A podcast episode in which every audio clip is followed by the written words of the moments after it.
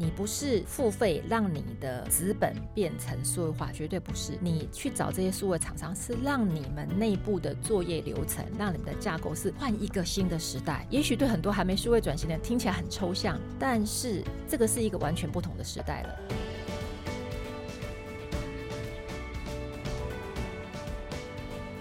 大家好，欢迎收听《哈佛人物面对面》，我是主持人杨玛丽 Mary。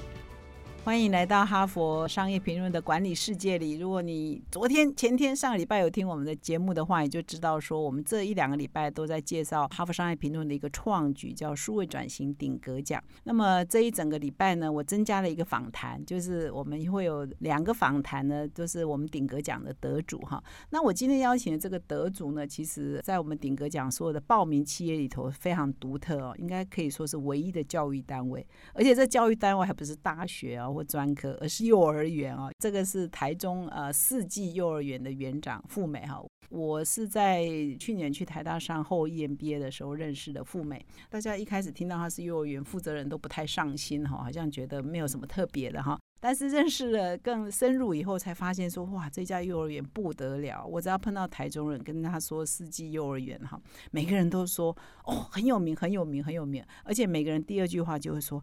哎，我的孙子啊，好朋友的小孩啊，想要进去，你可不可以帮我跟这个创办人说一下，可不可以进去哦？所以每次如果跟富美在一起，旁边的人如果是台中人，每个人都要说要想办法要进去这家幼儿园读书哈。那么这一家幼儿园创办呢，应该是二十六年了哈。那目前有五所幼儿园，然后两千多个学生。他这一次呢，就用怎么样改变这个幼儿园的，从学校。到老师，到家长，哈，甚至呃幼儿的阿妈，哈等等的沟通哦，他都做了很好的数位的转型，哈。所以我们今天特别来介绍这个四季幼儿园数位转型的经验。那我们先请我们的负责人唐富美，哈，来跟我们打个招呼，然后介绍一下他自己。来，富美，各位听众大家好，我是四季艺术儿童教育机构创办人唐富美。那我们在台中哈，刚刚玛丽姐有介绍过了，就是我们有五所幼儿园，南屯、西屯、北屯都有我们的学校。那我们学校是以艺术跟美学同整孩子的学习，我们强调呢，透过动手做去解决真实生活当中所发生的问题。愿景是要培养孩子成为改变世界的行动者，所以我们会透过很多不同的主题，让孩子在那个过程当中是有解决问题的好机会的。像我们在那个移动工具的主题，孩子呢不只学会骑脚踏车哦，他还会修脚踏车。然后呢，他最后还从资源回收厂回收了所有的零件，然后组装成脚踏车。所以，我们透过很多不同的课程啊，包括食物主题啊、孩子种菜啊、真实的动手做小生物等等，让孩子有机会在这个过程当中，不只对生命有感觉，他要动手做，他要承担照顾的责任。那我们学校非常非常的美。好，我们有一个台湾第一所钻石级绿建筑的校园，非常非常的生态。这样，那这样的幼儿园跟数位转型听起来搭不上边呢？你怎么去做数位转型呢？哈，是上课给你的启发吗？为什么会启动这个数位转型的历程呢？其实我们从二十六年前创校的第一天就开始做数位化，因为我比较幸运，有在不同大的一个公司跟体系学习。所以我非常清楚的意识到，就是因为我们走的是 Radio 的幼儿教育，那 Radio 的幼儿教育，它是随着孩子的学习而改变而调整，那所以。每个教室孩子的学习都是完全不一样，即使他们走小生物主题，可是每一班的研究都不同。有人研究蝴蝶，有人富裕青蛙，有人养鱼等等，各式各样。所以老师要具有非常好的研究精神，也就是这种老师非常难培养。培养一个这样的好老师，一个方案课程的老师，早期我们要花三四年、五六年、七八年来培养。所以我在思考数位化这个过程，其实最早是我要让这些。非常优秀的老师，他所有的经验，他所有的能力，不是存在他的脑海里面。我们要让他完全可视化，让他视觉化，让他文字化。其实我们当初呢，是从这个契机开始启动，然后一直走到数位转型的路上。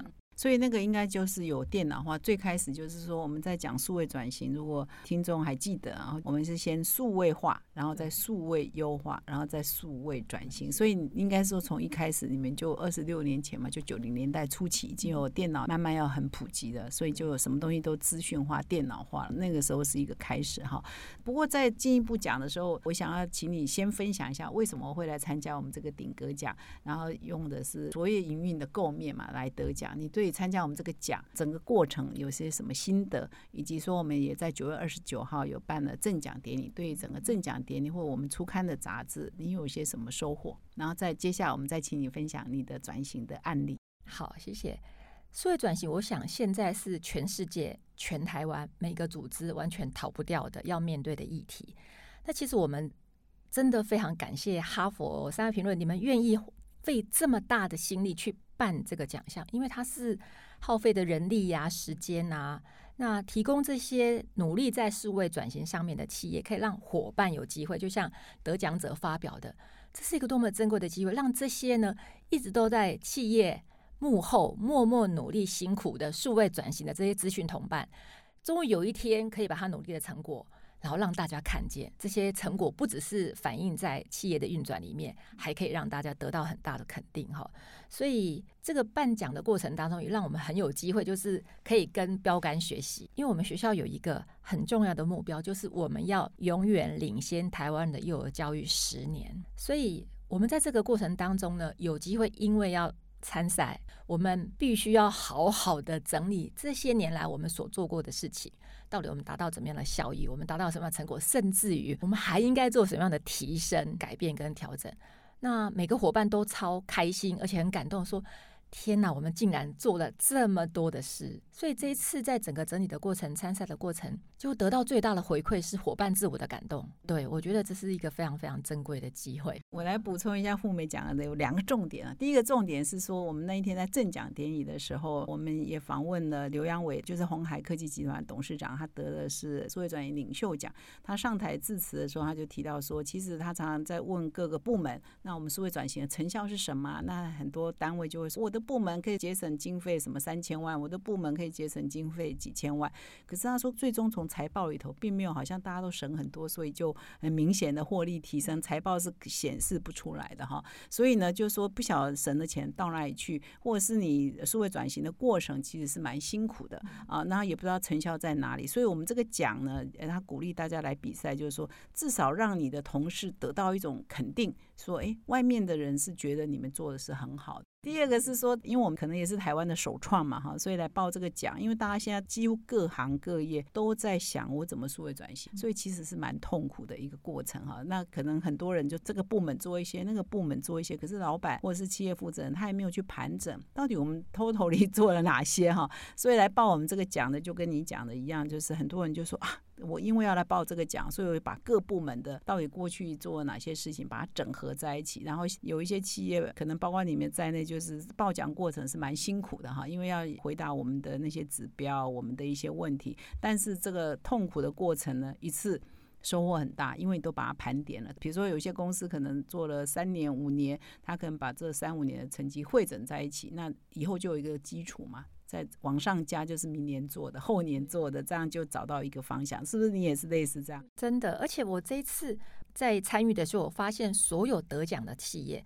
他们都是长期生根的，绝对都不是短时间做出来。所以，因为我们从创校就开始做了，所以我在那个听大家分享的过程当中，我就想说，因为数位化的过程有太多失败的经验了，每一个企业都一样。我们在这个过程当中跌跌撞撞，遇到过非常多的挫折。看着大家上台的时候，我也很开心，说：“哎，我们在这个过程当中坚持下来，然后跟上时代的趋势。”所以，数位顶格奖基本上就是激励所有的人，大家都一定要一起来做这件事。谢谢富美的肯定。那当然，其实我觉得您说都做很久，其实有一个观念就是说，其实我觉得这些企业就是开始有各种工具的时候，都是非常热情的拥抱。比如开始有电脑，你也不会排斥嘛。因为其实我们今年的得奖企业，包括葡萄网等等，他说他十年前刚回来的时候，全公司也没人用 email，而且不可想象哈，所有东西要贴布告哈。其实十年前这个 email 已经很普遍了，一九九七到两千年以前，email 已经就很普遍，但是他也可以。可以用很短的时间内加速转型。但是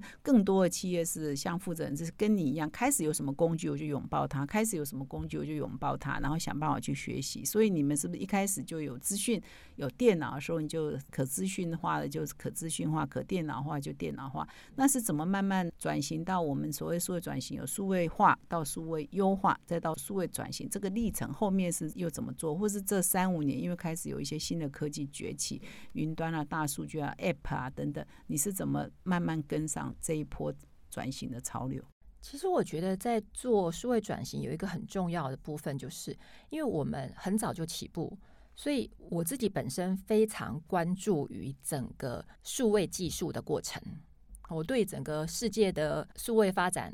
数位技术我非常的关注，所以我平时就看大量的杂志，然后我非常关心这些技术走到什么程度。因为我们想的是，只怕技术不够快，不怕我们要使用。我所有的合作厂商哈，我都要常常传资料给他们，告诉他们说：“你看这件事已经可以做了。”因为我常常提出很多，他们觉得唐老师你每次都这样，都提出很多不可思议的想法，根本就还没办法，技术还没到。所以我觉得在这个过程当中，就是我们必须要一直不断的掌握着整个技术科技的进步，然后透过这个。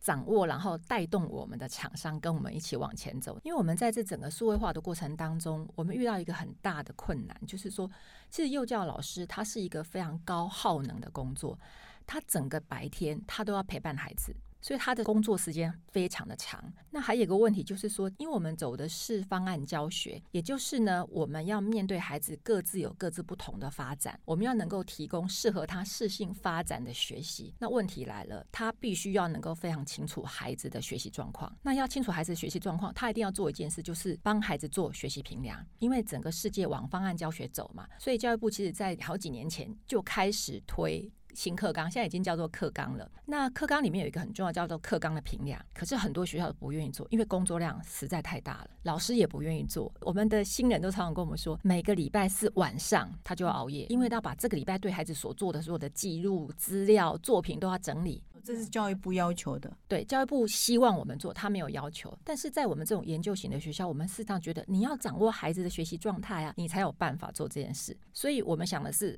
不是不能做，不是太浪费时间。而是我怎么样透过我的数位平台，因为我们就想说，如果一直只靠数位化是不够的，我势必要把整个学校运作，就是我对孩子的评量、对家长的服务系统、对老师的工作系统，我其实要整个打破。我们希望做什么事？我们希望做到老师的工作不靠电脑，他拿着手机随时随地都可以工作，那他的所有的工作都可以迅速上传这个平台。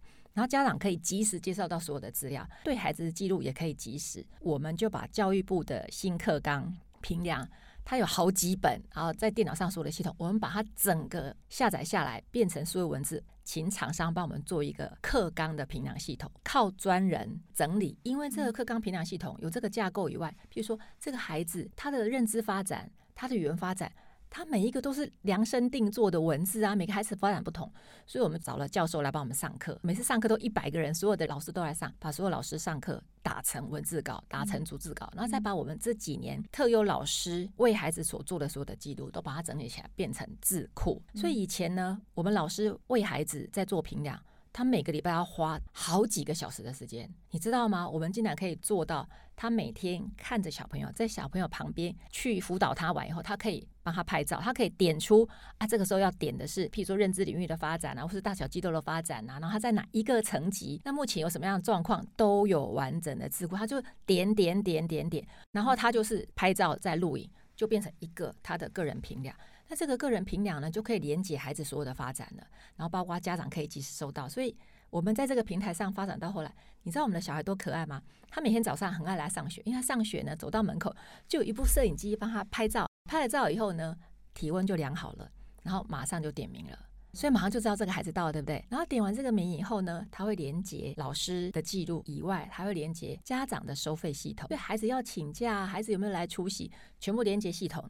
因为系统以后，系统自动过账、自动登录，然后到月底呢，自动出账。出账以后，你就直接连接银行的 ACH 转账，ACH 转账回来以后，你再连接进来收费，收费完自动连接进财务系统，快记账记账，所有整个历程都全部被自动化、智慧化。所以这个系统开始开发，这听起来真的很酷。开始开发是多久以前？其实我们已经在十年前开始做初步的雏形，但是因为那时候数位的技术还没有到这个程度，所以我们是一边试，然后我们把自己所有想要的打成一个规格，找厂商询价了解，那一直没有机会实现。所以这个系统就是我们在每一年我们都找厂商 demo，每一年去看新技术到什么程度。所以这一个系统是我们在三年多以前所去预见的。那这个厂商是非常开放的系统，他愿意为我们量身打造。在这个平台上面建构出各式各样我们想要的东西，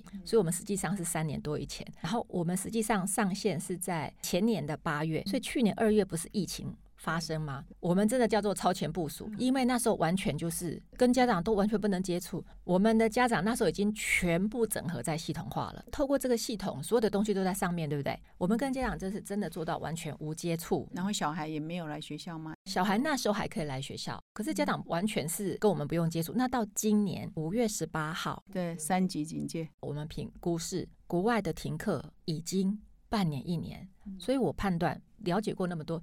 绝对不是两个礼拜、一个月、两个月，有可能就会一直停课下来。所以，我们当天就成立，就是我们要做线上教学。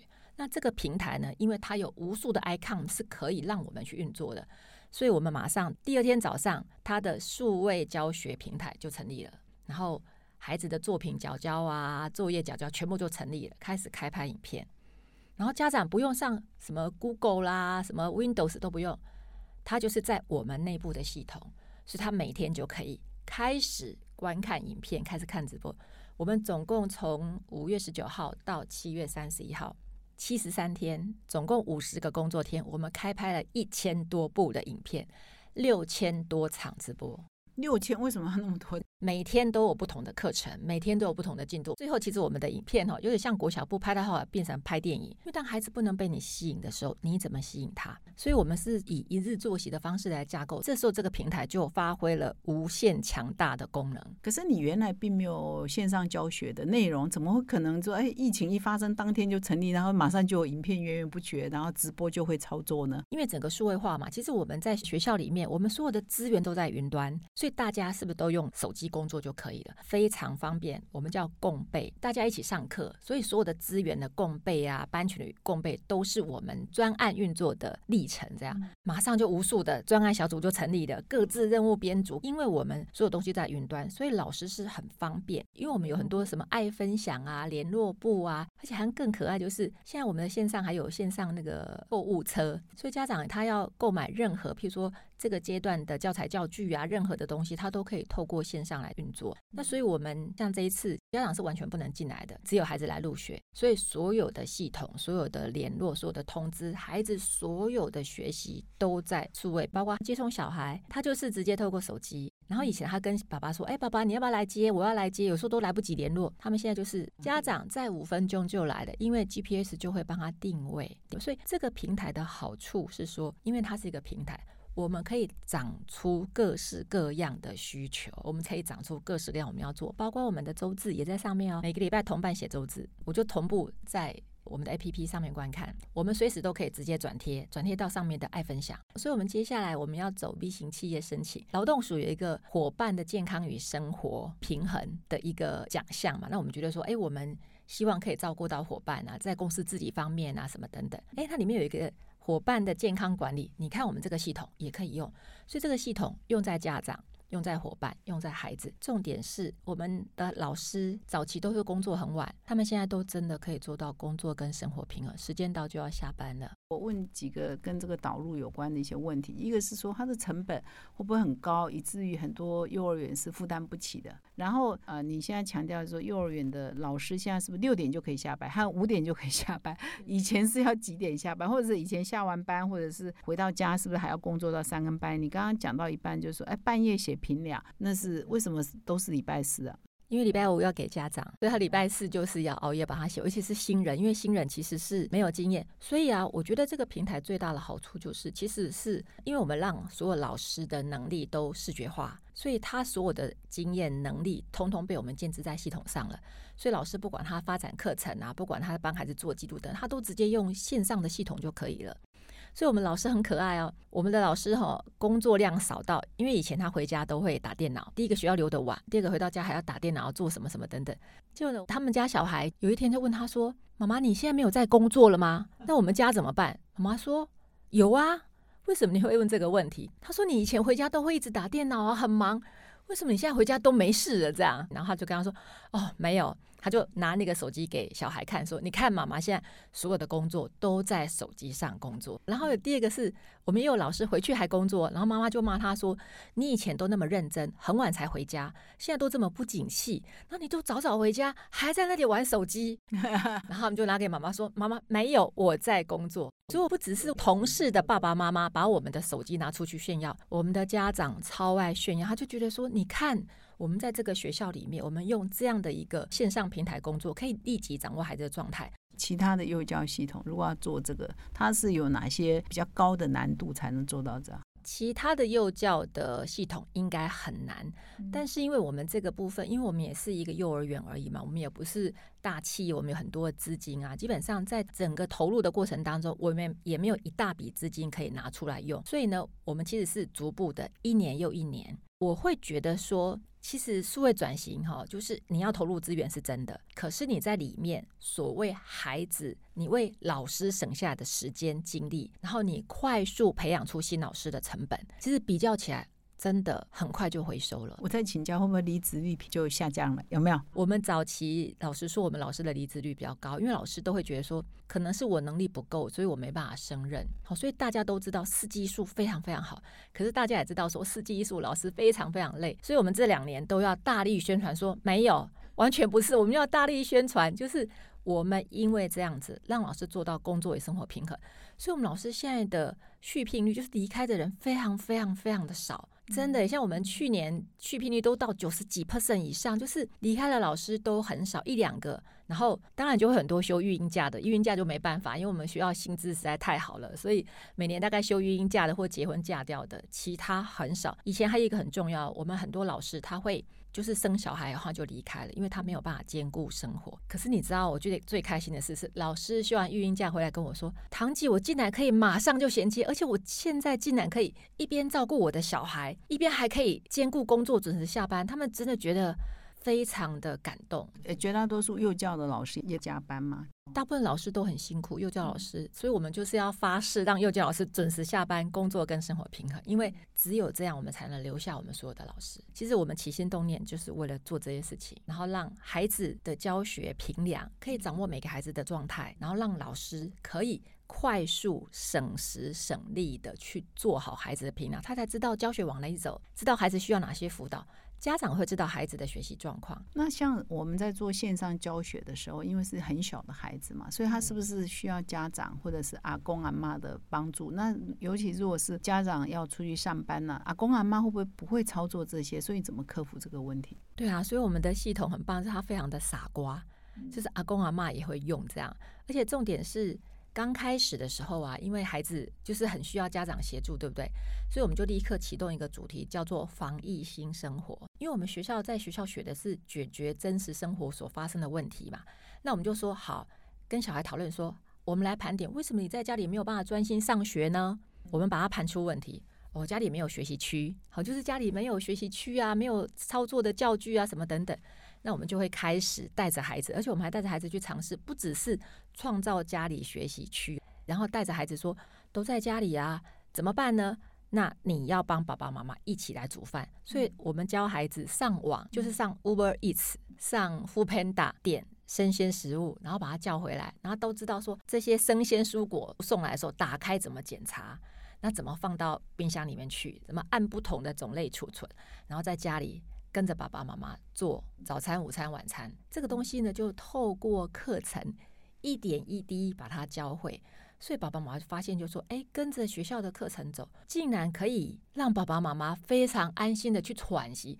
他只要开始进课程哈，爸爸妈妈就可以去休息了，因为孩子可以非常专注，因为他学的事情是他真实，还可以运用在生活的过程当中。哦，所以吸引了一些媒体去做采访。对对，太厉害了。那么我来再请教一下，说我们这一次啊得奖的这个方案叫做“世纪艺术智慧学校一指通”嘛，哈，严格来讲做三年，就是二零一九。开始做嘛哈，在这过程当中，刚刚讲的都是一些成果嘛哈。那成效当然老师的时间减少啊等等。那你要不要讲一下说，哎，有什么困难你是克服了，所以才可以享受到今天的专心的成果？比如说没有人才嘛，或老师不太愿意配合嘛，老师因为变成工作模式要改变嘛，或者是现在都要靠科技，会不会不上手？或者是说就是任何阻力，你可以讲一讲。那我可以先补充一个，刚刚很关键，就是我们为什么愿意克服万难去做这件事，一个很关键的理由。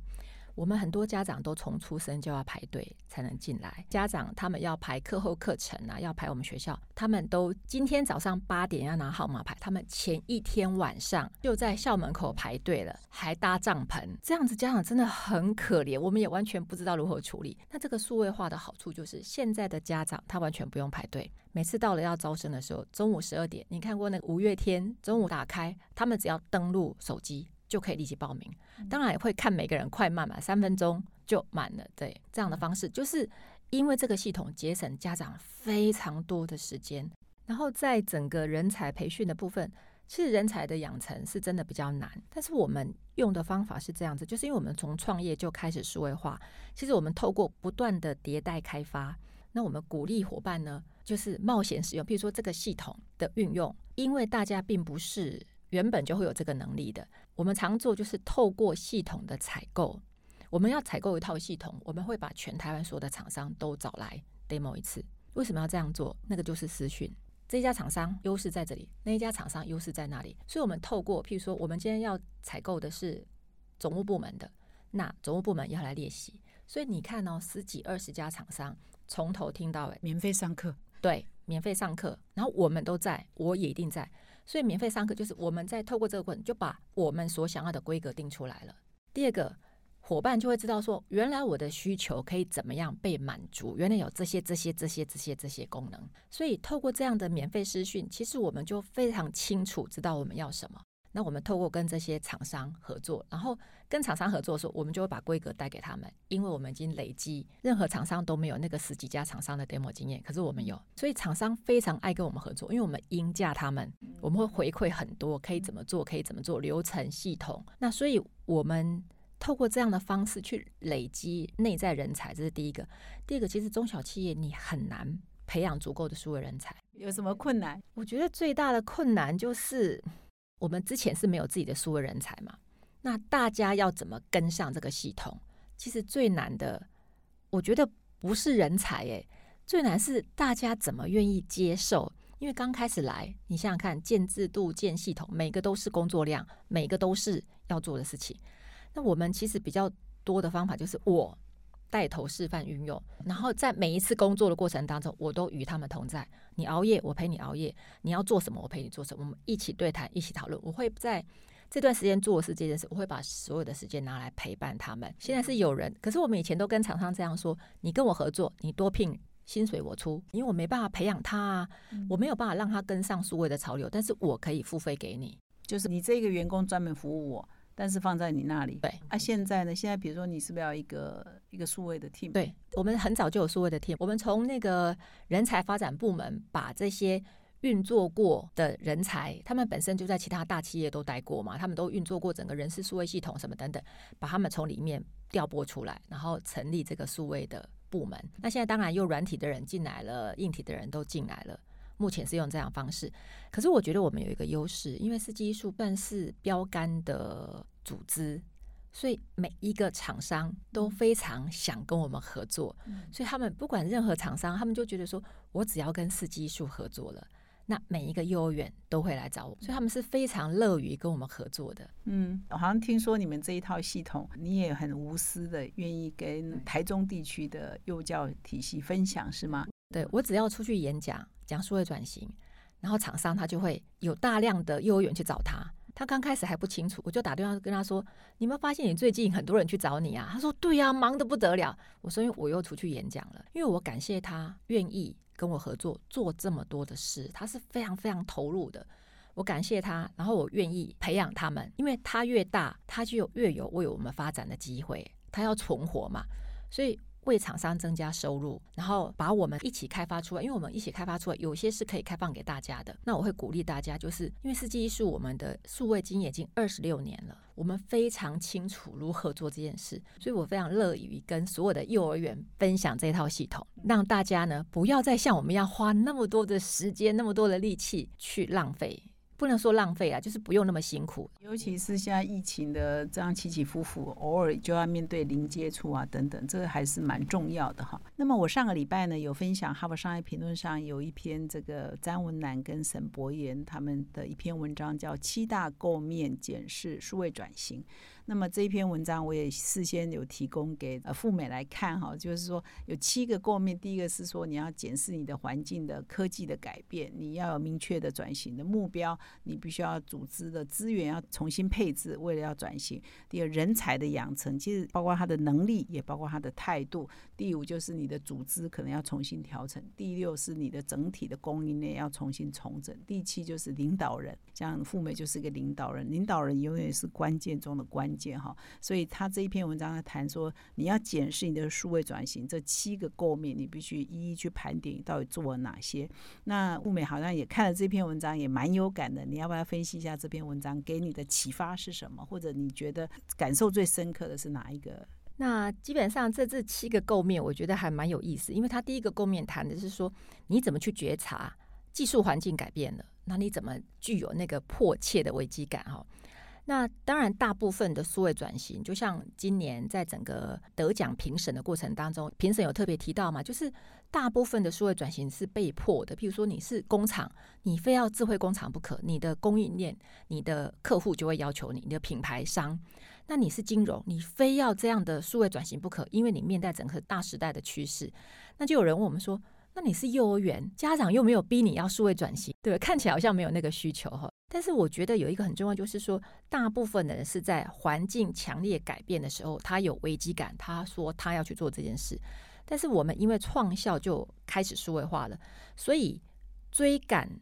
数位技术进步的趋势是我们一直在做的事，所以我鼓励大部分就是很多很多的领导人，其实你们可以持续关注这个技术的改变。技术一改变，你就发现说我原本要做的事情现在可以做了，立刻就可以找厂商做。那这样子，第一个厂商他为你开发这个，他每为你开发一项，就是接着为他所带来的商业收入是大的，他很愿意跟你配合。因为你提供他测试，当他的外部的研究员，所以我们的厂商非常爱跟我们发展。我们每一个研究做出来新的东西，他都立刻可以升值，立刻可以卖钱，立刻让更多人想要来使用。像我们是运用这样的方式，让厂商很愿意跟着我们，因为我们不断的挑战他，提供很多可以做的事情。这样，所以那第二个部分，他就说要有明确的转型目标跟策略，对不对？因为我们很特别，就是因为我们的目标是要培养改变世界的行动者。所以我们要问的自己是：我们怎么确定我们做到了？我们用什么来确定我们能够培养出改变世界行动者？这件事情，我们觉得是要被验证的。我们自己要能够检视。所以，如果我们想要做这件事，就像我刚刚说，我们要做评量。我们只有很了解孩子的评量，我们才有办法知道说，透过这些教学的模式，孩子的能力是不是到达了这样的阶段跟这样的状况。所以，数位转型有一个很重要，就是让我们有更多的工具。以手机为行动载具，然后让老师可以快速的进行，快速的随时随地做记录。他可以随时随地用系统，他可以上传，具体提供家长对于孩子学习的掌握。那所以对我们来说，我们要做的事情就是我们要确认我们可以培养出改变世界的行动者。那这样的东西是要让家长非常确认的。其实孩子是我们重要的客户，家长也是我们重要的客户。所以如果孩子的成长不只是行动看见。还有这么多的资讯辅助，其实家长他会非常非常认同你。所以怎么提供家长快速的、无接缝的，随时掌握他的孩子的状态？我们所有的服务都在系统化里面。我觉得这件事情很重要。那组织的资源，其实我们需要比较特别。我们的数位转型，我们的每年是。没有预算上限的，我们的人发都说：“堂姐，你没有在做跨国性的企业，常常都被我惊吓。”但是我们都是从年度计划开始。我今年年度计划，我今年要做些什么？那只要我们要做的，就是没有预算上限，也就是老板说了算了。其实我们很多时候在买数位软体的时候，我们都败在一个就是考量价格，考量价格。但是你要想想看哦，你即使多花了一百万。多花两百万，可是在这未来的两三年，省下来的人力、省下来的时间所创造出来的费用早就不值了。所以，我们基本上是从每年年度计划开始改变，然后预算出来，然后整个组织调整。所以，我们的组织不是只有资讯部门负责数位转型的工作，是每一个部门都有种子。它提供贴近现场使用者的需求，然后资讯部门提供在整个数位厂商可以做的事情，所以我们是透过这样的方式来做，确保每一个伙伴都知道。而且我们有做专案，就是呢，我们会在做数位转型的每一个数位变革的过程当中都有专案。那伙伴呢，他要参与，他在参与的过程当中，他就会看见他的想法。现场的需求怎么样被转换成数位的流程？怎么被转换成数位的需求？这个过程，所以他就知道哦，这是一件很难的事情。他也会知道说，我们做的每一件事是贴近现场，然后他会知道说，我只要有需求，他会知道要提出来。所以我们在训练伙伴有一个，就是只要是电脑可以做的事，你都不可以做。然后你只要觉得这件事情很花时间，你就不要再做这个，要给电脑做。你只要觉得这件事情好容易出错。就不是你要做的事，你要全部移到电脑做。所以让每一个人就是随时随地可以提出，而且我们是鼓励分享啊，你能够提出的，你就会鼓励。所以我们平和系统也都是跟着这个走的，整套组织要动，预算要动，但是平和系统要跟着动。你一一盘点，就七个构面，你通通都做到了吗？有一个构面没做到，是哪一个？我们在那个第六个部分，供应链的整合。对，我们有一两百家厂商，因为我们光从每天两千五百个孩子要吃饭这件事情开始，就有很多很多的厂商。那因为我们学校，我们现在在走永续吧，所以吃的是有机的，孩子用的都是有机的。那这些有机的厂商有时候都比较小，所以他们有时候在数位化的程度是比较弱的。那目前基本上我们也是在带动他们在数位能力上面的提升，这样。不知不觉呢，时间过得好快啊！采访已经到了尾声了哈。那我接下来要再请教富美两个问题啊。第一个问题是说，你对其他同样也是从事教育工作的，像幼儿园的其他全台有那么多的幼儿园啊，他们可能都也想要拥抱数位转型。那你会给这些单位、给这些机构什么样的建议？怎么开始？从哪一步开始？如果他们都还没有开始，或者是他们遇到一些困难，又要怎么坚持下去？好。嗯，基本上在幼儿园或是中小企业，其实现在最缺的是人，少子化太严重了。它绝对不只是孩子太少，你的老师也会太少，你的所有内部的人才都会太少。所以，其实数位转型已经是一个全世界都已经在走的，我们完全不可能自外于世界哈。所以，我觉得投入数位转型就是不要怕。我们常常讲，就是起步就是开始了。你如果想要一次就做到最好，你永远都留在原地。所以我们想说，你就是一点一滴做。那我其实我的建议是，如果你真的要做数位转型的话，我觉得免费的不要用。真的在做很多数位转型上，免费的是最贵的。你还是要找到好的，因为你所付出去的费用，其实你需要一个非常稳定的系统厂商的合作。鼓励大家就是不要怕，因为其实我知道很多的。幼儿园也好，他们其实很想做，不敢做。当然，第一个是怕费用。那现在其实很多厂商是提供订阅制的，他的要求不多，他可能就是哎，一个孩子呢，可能三十块。所以你有一百个孩子，你有两百个孩子，你有五百孩子，其实按照这样的方式。那我会觉得说，订阅制对很多小的园所是好的。你是透过一些分期付款，你每个月每个月付一点点费用，可以逐步的达成你的数位化。那还有一点就是说，其实现在很多数位厂商里面，它里面有非常非常的好用的工具，不只是要付费的要结合，其实还有当然还有一些免费的资源。那他们里面有非常多的方法论在里面，所以你导入的时候，其实可以节省你不止节省人力，它里面有非常多系统化的建议执行的历程，包括其实开始加入很多人工的智慧在里面，可以帮助很多没有人才的小园所。帮助你们园所的运作是快速的提升。你不是付费让你的资本变成数位化，绝对不是。你去找这些数位厂商，是让你们内部的作业流程，让你们的架构是换一个新的时代。所以，也许对很多还没数位转型的听起来很抽象，但是这个是一个完全不同的时代了。疫情改变了全世界。所以这个疫情让我们再也回不去过去那个时代了。当数位化转型到这种阶段的时候，你要去想，你的家长都不能进来校园，你的家长是进不来校园的。他不像以前一样可以直接接触到你，你怎么得到他的信任？老实说，一个又一个的 APP 可以提供你及时、快速、非常节省大量人才、大量精力的。工具是非常重要，那这些里面都有一个非常完整的系统了。这些平台就是你最佳的转型工具。所以意思说，其实现在也不是初期哈，就是啊，大家都还在摸索。事实上已经有一些现成的，或者是已经有一些成熟的科技啊，所以你就是把它导入，只是导入的过程当中，可能人会抗拒啊，或者是你不懂啊，你要摸索啊，你要熟悉啊。但事实上已经不是从头开始了。所以这样子，从二零一九八月这个新系统上线，一直到现在，就是差不多两年嘛，哈。所以最后一题要问你，你未来的愿景是什么呢？因为我知道富美也是看很多很多书跟杂志啊，所以他的同事啊或厂商可能都被你催着跑啊，就哎，人家国外已经做到这个啦，或者是其他的台湾的其他企业已经做到这个，所以不一定是幼教行业，可能是别的行业会给你异业启发嘛。说哎，别人可以做这个，我的行业是不是也可以做这个？所以你自己给你自己打几分？那未来的目标要往。再再往哪里去升级？嗯，打几分不敢打分数哎，因为我们学校都永远觉得我们在路上这样。对，但是因为我们现在接下来我们还要再创立一所新的学校，因为我们北屯校只有一所学校嘛，所以很多家长都等得非常的辛苦这样子。那我们最近要在北屯校有一所新的学校，所以在新的学校成立的时候，基本上我们会有更多的资源可以进来。所以我们想的是，就像我们现在这样子，就是因为五月十八号开始的疫情。其实我们很特别，我们不止在内部拍出这么多影片，跟做的这么多直播，我们其实已经把我们的影片上架了，我们上在 PPA 的平台。所以也就是一个疫情逼着我们，因为以前呢，很多的家长呢，第一个他排队他可能进不来，第二个他没有在台中市，所以很多的家长都说，你可不可以来台北？你可不可以来新竹？你可不可以来桃园？可是我们没有办法去到那么远的地方。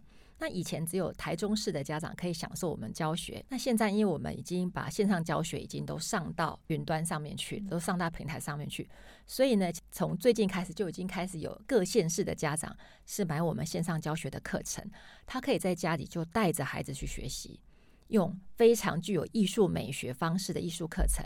非常有创客精神的主题课程，所以因为有数位转型，让你走出台中了，意思是这样嘛？哈，走到外县市，甚至有机会走到国际哦，是不是？只要愿意接受华文的幼教的这些艺术的熏陶，或者你的课题材都是可以的。对，因为之前就有很多大陆、香港、马来西亚、新加坡的伙伴会到我们学校来受训，那我们也想说，对呀，这些课程如果慢慢都上去，这些海外的老师也都可以上。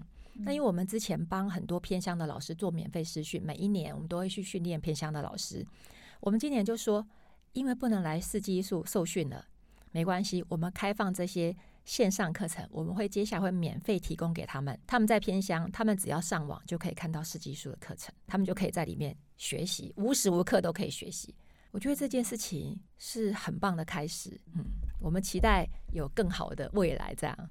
那你这个第六个校区是呃强调永续，那它跟数位的直接关系是什么？因为这个学校比较特别，因为它是一个非常非常绿的绿建筑哈，不只是要拿到钻石级绿建筑，它要被所有的大树给包围。因为我觉得其实孩子在生长的过程当中，数位化它是一个工具，可是你提供给孩子的的环境，因为你有数位化以后，你是不是节省更多的纸啊、节能啊、减碳啊？少砍，像我们这样算起来，我们每年少砍三十五棵树，每年少砍三十五棵树，哎，真的还蛮重要。那这个学校呢，除了未来我们预计蜻蜓一定可以在这边飞舞以外，我们希望可以这里有富裕萤火虫的好机会，所以我们要提供非常非常生态的环境给孩子学习。那透过这个数位转型的过程当中，就是孩子的自然生长跟老师可以轻松、简单、快速的工作。然后老师可以空出更多的时间照顾孩子，所以这个学校哪一年要开幕？一百一十二年的八月开幕，一年多以后。那因为我们时间的关系，今天的访谈可能只能够到此结束哈。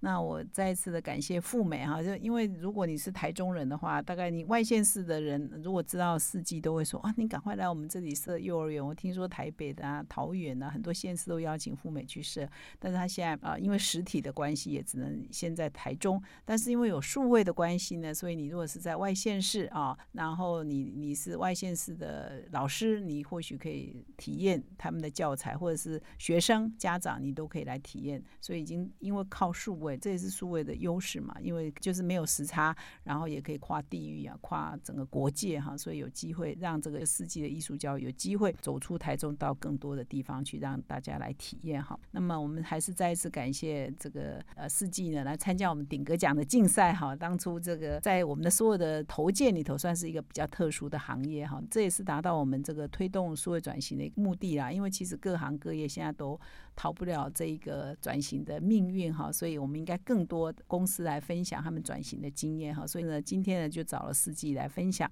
因为他们真的是一个比较特别，他也不是做制造业，他也不是做餐饮业哈，他也不是银行业哈，所以也可以很成功的数位转型哈。那我们希望这一集的富美的分享。对听众是有帮助的。那我们最后请富美有没有什么结论要做啊，或者是最后的有什么漏掉的重点，你要再提一下？好，那就是我还是很开心参加顶格奖，因为在这样的时候举办这样的一个论坛，会让所有已经在数位转型上面有成效的这些厉害的。企业里面可以把很多的经验提供出来给大家，那我们希望它变成一个好的一个平台，让每个人都来学习。我们自己在这个过程当中有非常非常多学习，那非常开心，也谢谢你们花那么多力气，这么愿意。所以我们一共花了整整九个月，从筹备一直到正奖哈，杂志出刊整整整整九个月，所以同事都很辛苦，也谢谢你们肯定。后来我发现，说了参赛企业。都在这个过程当中，也都有很多的学习跟成长，这也是我们作为主办单位很高兴的哈。我们再一次谢谢富美来参加今天的节目，也恭喜你们啊得奖哈！再次谢谢富美，谢谢，谢谢，谢谢。那么以上呢就是我们今天的哈佛的访谈，感谢各位听众的聆听。那么如果你喜欢我们的 podcast 呢，请你现在就订阅，并且到说明栏看更多的管理观点。感谢你的收听，我们明天再相会。